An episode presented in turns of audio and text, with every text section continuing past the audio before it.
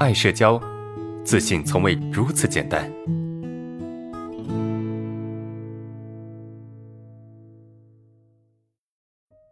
呃，来看最后一个问题哈，最后一个问题，安老师你好，我今年刚上大一哈，我从初二开始就已经出现一些症状了，到现在症状已经彻底形成了。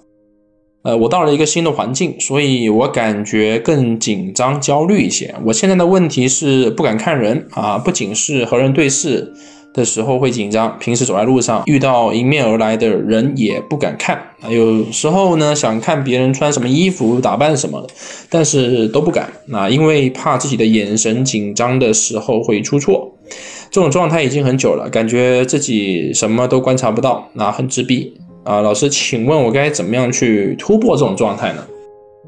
你不敢去看人，然后也不知道怎么去迎面而来去面对一些人。怕自己的眼神会出错，OK，呃，好的啊，对视问题，啊，对视会紧张，然后不知道以什么样的眼神去思考啊。其实，呃，如你不应该去陷入到这种我该以什么样的眼神去看别人，或者去跟别人对视的这种这种陷阱里面哈。你就你你不该去掉这种陷阱里面啊。如果说你掉这种陷阱里面的话，那么其实就是错的，明白吗？因为。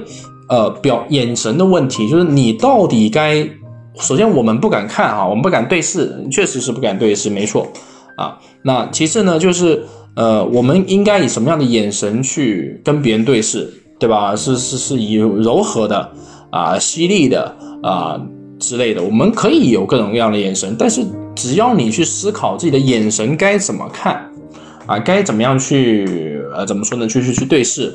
去接触迎面而来的人的时候，当你去思考这个问题，那么就错了，因为你已经陷入到了症状思维。因为你怎么思考都是紧张的，你用什么眼神、用什么表情都是错的，明白吗？你最应该做的是什么呢？最应该做就是我不思考这些问题，我该怎么去对视就怎么对视，该怎么去看就怎么看，对吧？该怎么样什么样的眼神去迎接就什么样迎接，就这个所谓的该怎么样就怎么样。